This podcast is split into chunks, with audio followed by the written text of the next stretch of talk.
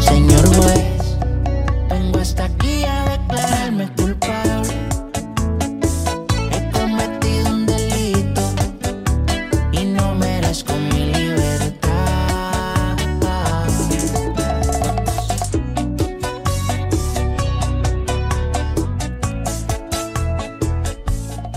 Señor juez Emilio Calatayud, buenos días. Hola, buenos días. Hola Emilio, a buenos y días. a, a todos y a todas. A todos y a todas y a todes. A todos, efectivamente. Y, y lo que no sabemos es ahora cuando... Porque a- ayer eh, se produjo una sentencia pionera en Europa, un tribunal de aquí de Andalucía... ya, el eh, sí, el Ha obligado- alemán este, o la alemana, sí. Sí, a registrar a una persona con género indeterminado, o sea, que eh, lleva, Sí. le ponen una X, ni es hombre ni es mujer. Mujer, sí. Ya está, empate, Empate. ya está. Pues viva España. Ya está, si es que estamos, que no estamos ya. Pero, eh, ¿somos o no somos? ¿O qué somos? Yo qué sé, Some, So- yo Summertime. qué sé. Summertime. Jesús, yo qué sé, yo ya, yo qué sé. Bueno, ¿cómo le va la vida, señor juez? Pues bien, bien, no me va mal, mejor que al país. ¿Celebró la fiesta de la cruz? ¿Salió a dar una vueltecita por Granada con las cruces o no? Pues mira, te voy a decir una cosa. Sí. Me di no me di una vuelta por Granada. Pero en mi barrio, que es un barrio histórico, patrimonio de la UNESCO, no sé qué historia, se han quitado las cruces. Solamente ha quedado en dos colegios. Vamos, en un colegio y en una en una en una mm, de estas de las procesiones. ¿Y por qué? ¿Sabes? Se han ido a hacer puñetas pues porque han llegado los podemitas. Y ya está. Y entonces, pues Plaza Larga, que ha, ha sido lo que siempre ha ganado el premio de, de las cruces de mayo en Granada y la Plaza Aliatar y de tal y que cual, pues no ha habido cruces. Pero vamos a ver, eh, en Granada no manda Podemos. En el Albaicín sí, En, en el Albaicín manda Podemos. sí. Y además, mira, pasa una cosa, si aquí se junta todo, no solamente por Podemos, se están mira, el albaicinero de toda la vida se está muriendo, los mayores. Y los jóvenes se están yendo, porque es un barrio incómodo y está muy mal cuidado. Y mira que yo soy albaicinero, como dijo un gitano amigo mío, tú eres manchego del albaicín. Manchego Donde más he vivido yo ha sido el albaicín. Y es una pena. Entonces, la- las nuevas generaciones de los albaicineros que quedan, pues no se, no arriman el, el- el hombro como lo arrimaban antes. Y entonces se ha perdido la, la cruz de Plaza Larga, se ha perdido la cruz de la Plaza Aliatar, incluso, vamos, o sea, no ha habido cruces en, en el Albaicín. ¿Y por Pero- qué es incómodo, Emilio? Porque es incómodo para vivir, porque son casas antiguas, mm, el Mercadona no llega eh, y la gente se está yendo a los pisos y la gente joven pues no se pringa como se mojaban antes. Y perdón por la expresión, pero con todo, con todo el cariño del mundo, las marujonas, que son las que han levantado el país. Entonces el barrio ya no es lo que era. Por Pero- mucho que me digan a mí, que Pero, no es lo pero que es era. un barrio. Yo hace mucho que no he transitado el Albaicín, pero es un barrio. Tú te vienes un día conmigo y transitas. Pero no transites a las 2 de la tarde, a las 2 del mediodía. Tú transitas conmigo a las 8 de la tarde. Yo, y luego pasa una cosa, que mm, se están yendo los albaicineros nuevos y están los apartamentos turísticos. eso sí, que los apartamentos. ya no hay, ya no hay, ya no hay ese clima que había antes. Los apartamentos turísticos lo están tomando todo, pero el Sí. Albaicín fue un barrio muy cotizado. Todo el mundo quería Totalmente. vivir con un poquito de, de- de- de- de sensibilidad. El- eso, eh, eso se ha perdido, eso se ha perdido. Pero por, otra parte, es extraño lo que me cuenta de las cruces, porque siendo el día festivo como lo es en, en Granada, que se ha hecho día festivo, o sea, de no trabajar, eh, que me cuenta usted esto y que se le da mucho, eh, se le da mucha publicidad a las cruces. Resulta ahora que no hay cruces en el Albaicín. En el Albaicín no ha habido cruces, solamente ha habido el, el Cristo Rey, el colegio, Sí. y, otro de otra, de, de la Aurora, vamos, de en la, en la carretera de Murcia. Un día le voy a poner una canción Pero que no. albaicinera que cantaba un grupo de ahí de Granada que se llamaba Qué Increíble. Sí. Qué increíble. Y, y el cantante, que era profesor de física o de matemática, eh, no sé si de física o de matemática, eh, hacían un. Y, y hablaba de una canción que decía: eh, El albaicín está herido y cantaba y se burlaba un poco de, de ser patrimonio de la humanidad. Ah. Eh, Bueno, un día entonces se lo voy a eso- poner. las tradiciones Pues se están sí. perdiendo entonces por el barrio, ¿no? Sí, sí, sí, se está perdiendo la solera del barrio, es una pena. Sí, es una pena. Pues que estamos hablando, Es una pena, porque es uno de los barrios más. Mira, de los barrios históricos. Y yo conozco media España, o toda España, vamos. Los barrios históricos de las capitales, yo el que peor veo, y ya lo que nos queda, lo único que nos queda es el Realejo, que no sé cómo está. Pero el Albaicín ya no es lo que es. ¿No, no va usted por Y el Realejo? lo- y mira que me da pena decirlo, ¿eh? Sí. Porque yo he vivido, mis hijos son, son albaicineros, yo soy albaicinero, pero vamos, ayer. nah, es un desastre. Y por, resumir. por el Realejo no va. No, es que me pilla en la otra punta. Ya, ya, ya. Pero allí, Y el Falcon no, no lo eh, tenía era, disponible. a- allí la- la- las, eh, eh, las tabernitas que hay allí en el Realejo muy graciosas, que yo está muy bien. Claro, pues como las que había aquí en el Albaicín. Albaicín, ¿Sabes? el Albaicín. Bueno, vamos a, a- comentar algunas noticias del día, porque estamos aquí. Sí. y yo estábamos Bueno, tú sabes ya cuál es mi teoría de la huelga, ¿no? ¿Cuál es su teoría? ¿Pero de qué huelga? Porque huelgas hay muchas. La de los letrados, la de los... eh, Y todos tienen razón. Y todos tienen razón. Vamos a ver, Jesús, vamos a ver al si nos paso que veo, van a cerrar los juzgados, ¿eh? Pues bien, pues viva España. Vamos a ver. El otro día la manifestación de mayo no fue contra los empresarios. Eh, bueno, era la, la del primero de mayo. No tiene por qué ir. Exactamente. trabajo. ¿Fue contra los empresarios? Mm, Pues, ¿Cuál es el mayor empresario de este país? El Estado. Pues Sí. oye, donde las dan las tomas, ¿o no? ¿Pero dónde me quiere llevar? Pues te quiero llevar que el Estado, el Pedro Sánchez, es un empresario más. Por lo mismo que el 1 de mayo se hacen manifestaciones contra, contra los, los em- los hijos de puta de los empresarios, que son autónomos, que son explotadores y demás, pues aquí vamos con- aquí van los funcionarios contra, Contra- El, el- el empresario, que es el Estado. Pe- ¿Y quién manda en el Estado? Pedro Sánchez, pues ya está. Pero ahora, bueno, bueno, bueno, bueno, bueno, ¿cómo viene hoy? eh? Hoy, ¿Cómo, hoy cómo viene hoy? Eh, Hombre, estamos, estamos en fase de negociaciones. pero Hay que apretar, ¿o no? Ayer, eh, claro, usted dice apretar, apreteu, apreteu, como decía el otro. Pero eh, ayer salieron, parece que un poco esperanzados, ¿no? No sé si usted- usted tiene alguna información de compañeros que le han dado, digo, jueces y fiscales que tuvieron ayer una reunión en el ministerio para, para ver si evitan la huelga. La huelga quieren evitarla a toda costa.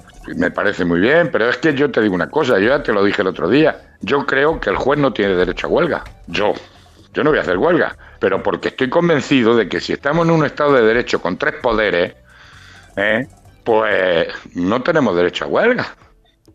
¿El Pedro Sánchez tiene derecho a huelga? Suponemos que no. ¿Los diputados tienen derecho a huelga? Pues el Poder Judicial, si estamos en un Estado de, de- de- de derecho con tres poderes, yo creo que ningún poder del Estado tiene derecho a huelga. Pero entonces, ¿por qué sus compañeros quieren ir a la huelga? Porque son asociaciones, son asociaciones que son ramificaciones de los partidos políticos. Vamos a ser claros, el estado natural del juez debe de ser la independencia, es decir, la no adscripción a ningún lado. Sí. Y se están asociando también los fiscales, y los fiscales no tienen nada que ver con el Poder Judicial. El Poder Judicial es el juez, no es el Consejo ni las asociaciones. El Poder Judicial es el juez cuando está en su juzgado. Sí. Y yo no, y yo creo que un juez, por autoridad, porque es un poder independiente, teóricamente, como el poder ejecutivo y el poder legislativo, pues no tiene derecho a huelga, esa es mi opinión. No, eso- Las asociaciones, pues, pues ya está, pues mira, que me suben el sueldo por la huelga que van a hacer las asociaciones, pues bendito sea Hombre, Dios. pero- que yo, hombre, que yo no voy a retirar el dinero. Vamos a Pero que yo contrastar- creo, yo como juez, yo no me voy a poner en huelga. Vale, una Ahora, pregunta. Que entiendo, que entiendo que los funcionarios se pongan en huelga. Mira, llevo 43 años de juez. 43, ¿eh? Sí. Pues todos los años, yo por eso ya no abro el año judicial. Esa es la ceremonia que hacen todos los años de apertura del año judicial. Que yo digo, si no lo cierro, ¿para qué lo voy a abrir? Pero llevo 43 años escuchando que la justicia necesita más medios, más juzgados y más historia. 43 años llevo escuchando lo mismo. Pues ya está. Eso es lo que hay. Eh, pero una pregunta. ¿Es. ¿Es cierto que llevan ustedes 14 años con el sueldo congelado? Hombre, yo creo que nos pegó un viaje ahí, nos pegó un viaje el, el- Mariano Rajoy, nos pegó un, un viaje, no sé si fue, no sé si fue el Mariano Rajoy o fue o fue Zapatero. Nos pegaron un viaje, pero pero bien, No, y pero- no nos hemos Pero usted lo sabrá. ¿A usted llevan 14 años sin subirle el sueldo? Hombre, nos han subido un poquito al final. Ah, pero eso vamos, es que me parece yo te digo lo que, que cuatro años, Si yo te 14 digo años lo- con el sueldo congelado, me parece que eso no puede ser. Pero si yo te digo lo que gano, que yo soy el juez que menos gana de España. ¿Por qué? Porque No los jueces de menores, los jueces de menores, ¿eh? los jueces de menores somos los menores de los jueces. Como los maestros son los menores de los catedráticos y los pediatras son los menores de los médicos. Todos los que nos dedicamos al mundo de los menores somos los menores de. Pues yo como juez de menores, después de 43 años, a mí me ingresan líquido 4.300 euros. Y tengo más trienios que el Capitán Trueno. No, tiene Ahora, que tener unos pocos yo no me quejo, ¿eh? Yo no me quejo, que hay mucha gente que gana muchísimo menos que no. Ya, ya, ya. ya. Que yo no me quejo, ¿eh? Pero yo te digo lo que gano. 4.300, 4.200 y pico, 4.300. Ujú. Pues tú verás, y... ¿cuánto gana un diputado? Bueno, si empezamos a comparar, eso ya no. Hombre, no somos poderes, no somos poderes. Pregunto. Sí, usted representa Pues entonces Poder digo Judicial. yo. ¿Eh? Que usted representa al Poder Judicial. No, no represento. No, No, soy ejerce. el Poder Judicial. ejerce. Cuidado. Usted es Poder No, no, Judicial. que soy el Poder Judicial. Como el diputado es el Poder Legislativo Sí. y el Pedro es el Poder Ejecutivo, yo soy el Poder Judicial. ¿eh? Yo, no el Consejo, ni la asociación. Yo cuando estoy en mi juzgado. Punto. Bueno. Entonces, ahí es lo que hay. Pues hecha ya esta confesión, que ya todo el mundo sabe lo que gana el juez Calatayud, porque él lo ha dicho, aquí Sí, eh, él no tiene reparo en nada. Vamos a comentar algunos casos que queríamos. Ayer salió, cambiamos ahora de tema, ayer salió un informe, parece que era Mm. la primera vez que se hacía un informe, eh, informe sobre el bullying, el acoso escolar. Y Sí. ese Eso ya lo informe... hemos hablado nosotros mucho, ¿eh, Jesús? Ya lo hemos hablado muchas veces, pero ayer salió, digamos, la oficialidad Sí, del informe. ¿Y qué dice? Dice lo siguiente. Tiene 300 páginas, señor juez. Pues no me he leído ninguna todavía. Pues todavía tiene trabajo. Sí, mira, no, mira, no 300 me leo ya ni No la me lo tú, liquide. además, me voy a leer yo el No me lo informe liquide este. esto, usted tan pronto que tiene 300. Di- El informe dice, pero yo lo resumo en un titular. Uno de cada, uno de cada diez alumnos de primaria sufre acoso escolar. Primaria, ¿a qué edad estamos hablando? Desde los seis años Desde los seis años hasta, la, hasta que entran en, en la ESO. hasta los 10. Ya. Yo te puedo decir que a mí me han llegado noticias, ya yo la estadística no lo sé, pero yo tengo ya padres que con niños de 8 años están sufriendo acoso. A mí personalmente, ahora yo las estadísticas estas y los estudios estos, como son de laboratorio de universidades, yo no lo sé, pero yo sé, por mi, en mi despacho, yo tengo quejas de padres de niños de 8 años. De hecho, lo- los estudiantes, recalcan el informe, eh, de entre 6 y 12 años, que es lo que estamos hablando, Sí. se consideran víctimas de ese acoso presencial en el aula. Son un 9,5. La cantidad que es similar al 9,2 que dicen haberlo recibido, haber recibido Sí. burlas, amenazas o persecuciones Sí. a través del móvil, señor juez. Ah, amigo, ya sí, sí, te sigo haciendo la oferta, os sigo haciendo a los dos la oferta del llama cuelga. Pero Mm. sí, sí, vamos con. Yo desde luego sí lo tengo experimentado con chavales de 8 años, 9 años, ya sufren acoso. O sea que Ya usted tengo yo quejas de padres. No le, extraña, acoso. no le extraña tanto este, No. este informe. De uno No, de no, cada 10 no. alumnos de primaria de 6 a 12 años sufren acoso Sí. escolar. No le extraña. Sí, no, no, no, no me extraña. Pero esto es ahora, nota usted, lo ha dicho que lleva 43 años en ejercicio, eh, ¿nota que ahora es se da más o, o también se daba antes y se callaba? O No, yo creo que se da más por la mala educación. Hombre, siempre se da un poco, pero la repercusión era mínima, porque no había móviles, ni había redes.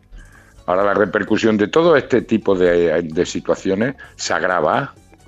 Se agrava porque eh, por las redes, entonces se multiplica por miles.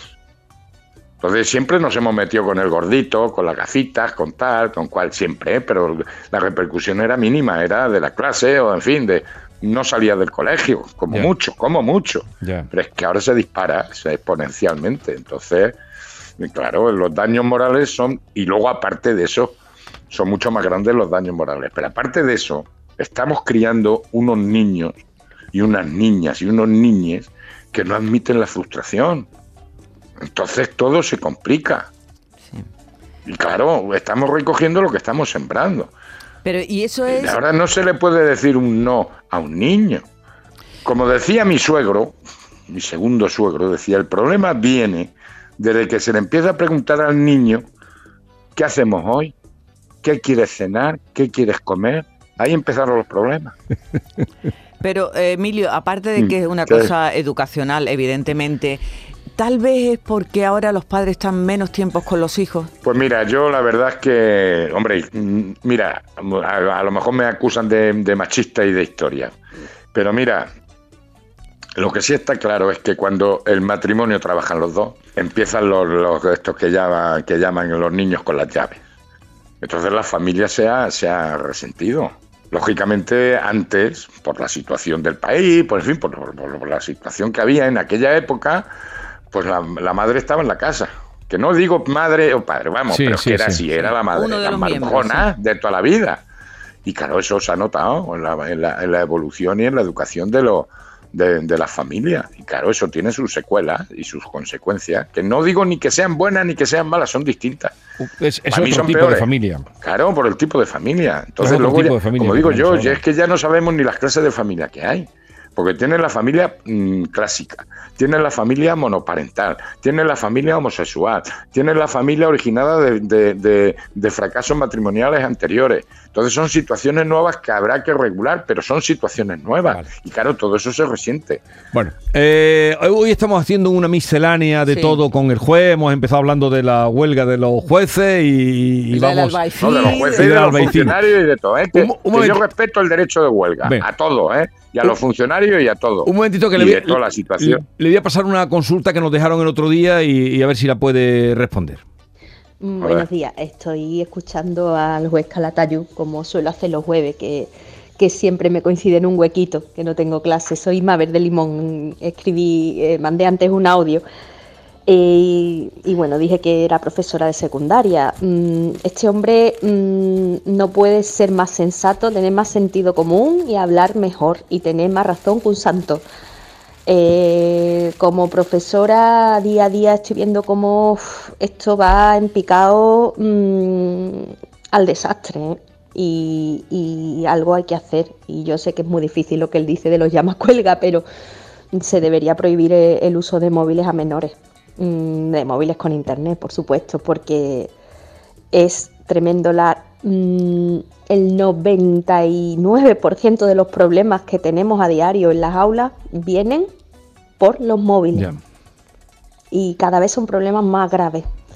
Así que nada, simplemente que lo escucho y mm, me, me, me- me dan las ganas de poderle hablar.